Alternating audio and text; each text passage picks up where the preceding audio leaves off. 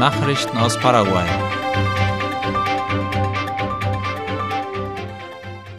Argentinien beharrt auf Durchfahrtgebühren für die Wasserstraße Paraguay-Paraná wie der Geschäftsführer der paraguayischen Botschaft in Argentinien, Juan Ramón Cano, gegenüber ABC Color sagte, habe die argentinische Regierung gestern noch einmal ihre Position bekräftigt, eine Maut für Lastschiffe auf dem Paraná zu kassieren.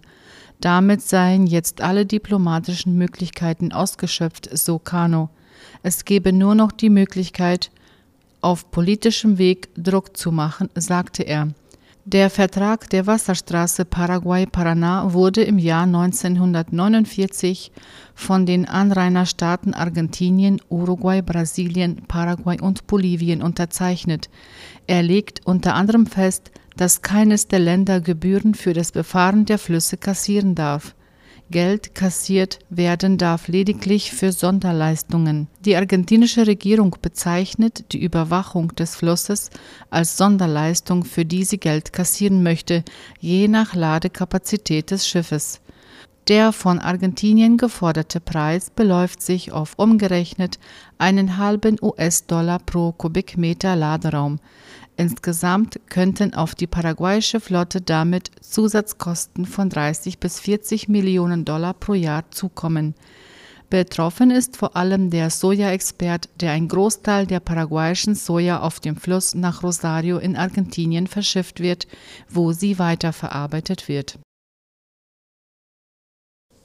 Spezialteam soll einen mutmaßlichen Datenschutzverstoß bei der Polizei untersuchen.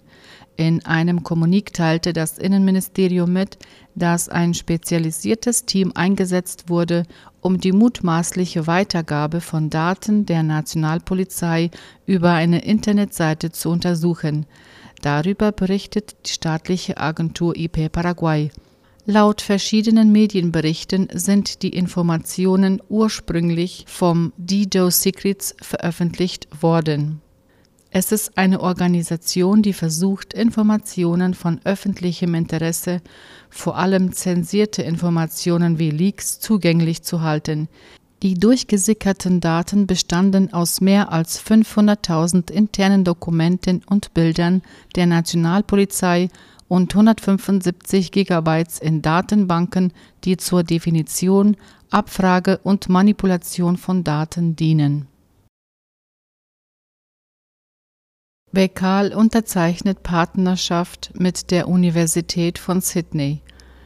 Das dem Finanzministerium unterstellte Programm für Auslandsstipendien für Postgraduierte Don Carlos Antonio Lopez, kurz BECAL, hat eine strategische Partnerschaft mit der Universität Sydney in Australien geschlossen. Den Vorteil erhalten dabei Promotionsstudenten an der Fakultät für Ingenieurwissenschaft. Wie IP Paraguay schreibt, übernimmt Bekal in diesem Rahmen die Studiengebühren für bis zu drei Jahre und fünf Monate. Außerdem bietet das Stipendiumprogramm eine hochwertige Betreuung, berufliche Entwicklungsmöglichkeiten und finanzielle Unterstützung für die Veröffentlichung von Forschungsergebnissen und deren Präsentationen auf Konferenzen. Um für dieses Stipendium in Frage zu kommen, müssen die Bewerber von Bekal ausgewählt werden und über hervorragende Qualifikationen in dem vorgeschlagenen Fachgebiet oder Forschungsbereich verfügen.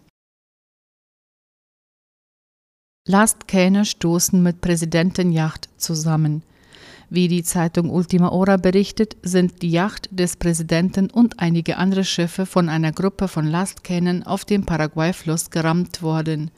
Der Vorfall ereignete sich am Donnerstagmorgen in der Gegend von Itaputá, Punta in der Stadt Asunción. Glücklicherweise gab es keine Verletzten und es besteht keine Gefahr, dass eines der Schiffe sinkt, hieß es. Die in den Unfall verwickelten Lastkähne gehören dem Unternehmen Hidrovias do Brasil, dessen Schlepper Hercules VI. war stromabwärts mit einem Konvoi von Lastkähnen unterwegs, die mit Eisenerz beladen waren.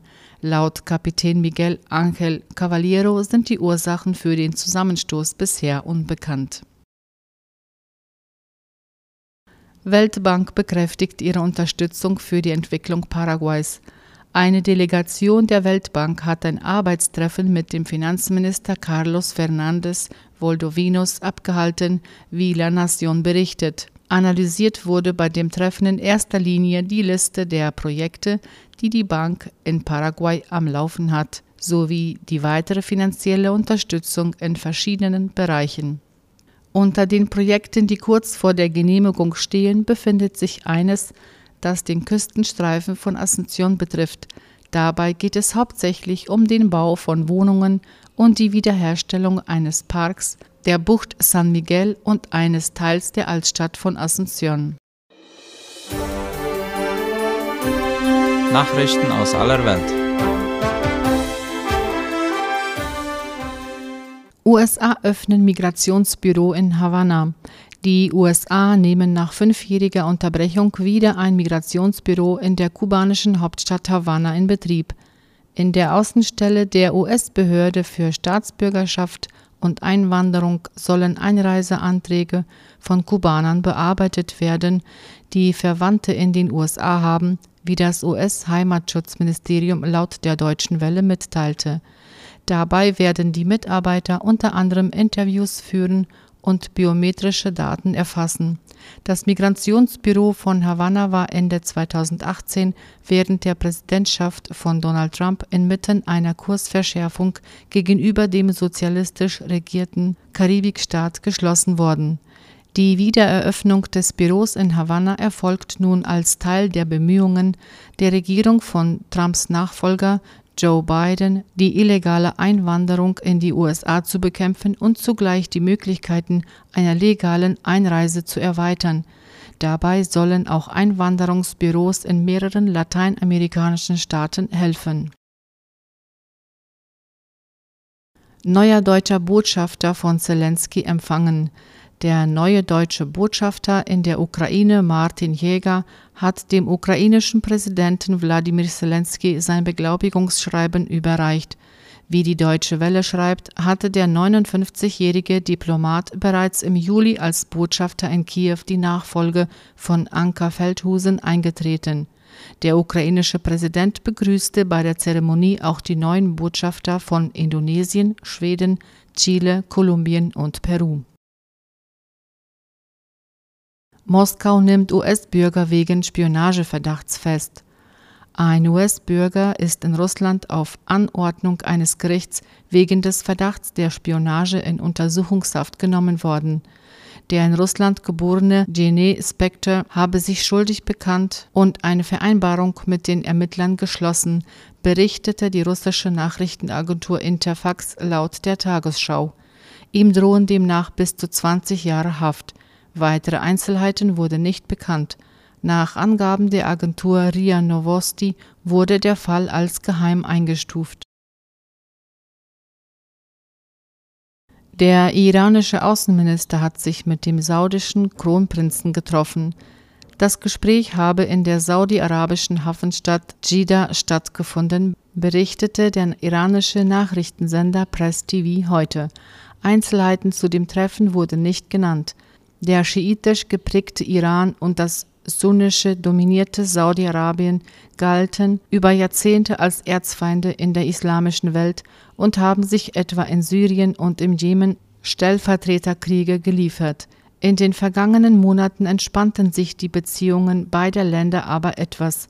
Im März hatten der Iran und Saudi-Arabien unter Vermittlung von China vereinbart, die Kluft auf diplomatischer Ebene zu überwinden und ihre Beziehungen wiederherzustellen, die 2016 abgebrochen worden waren.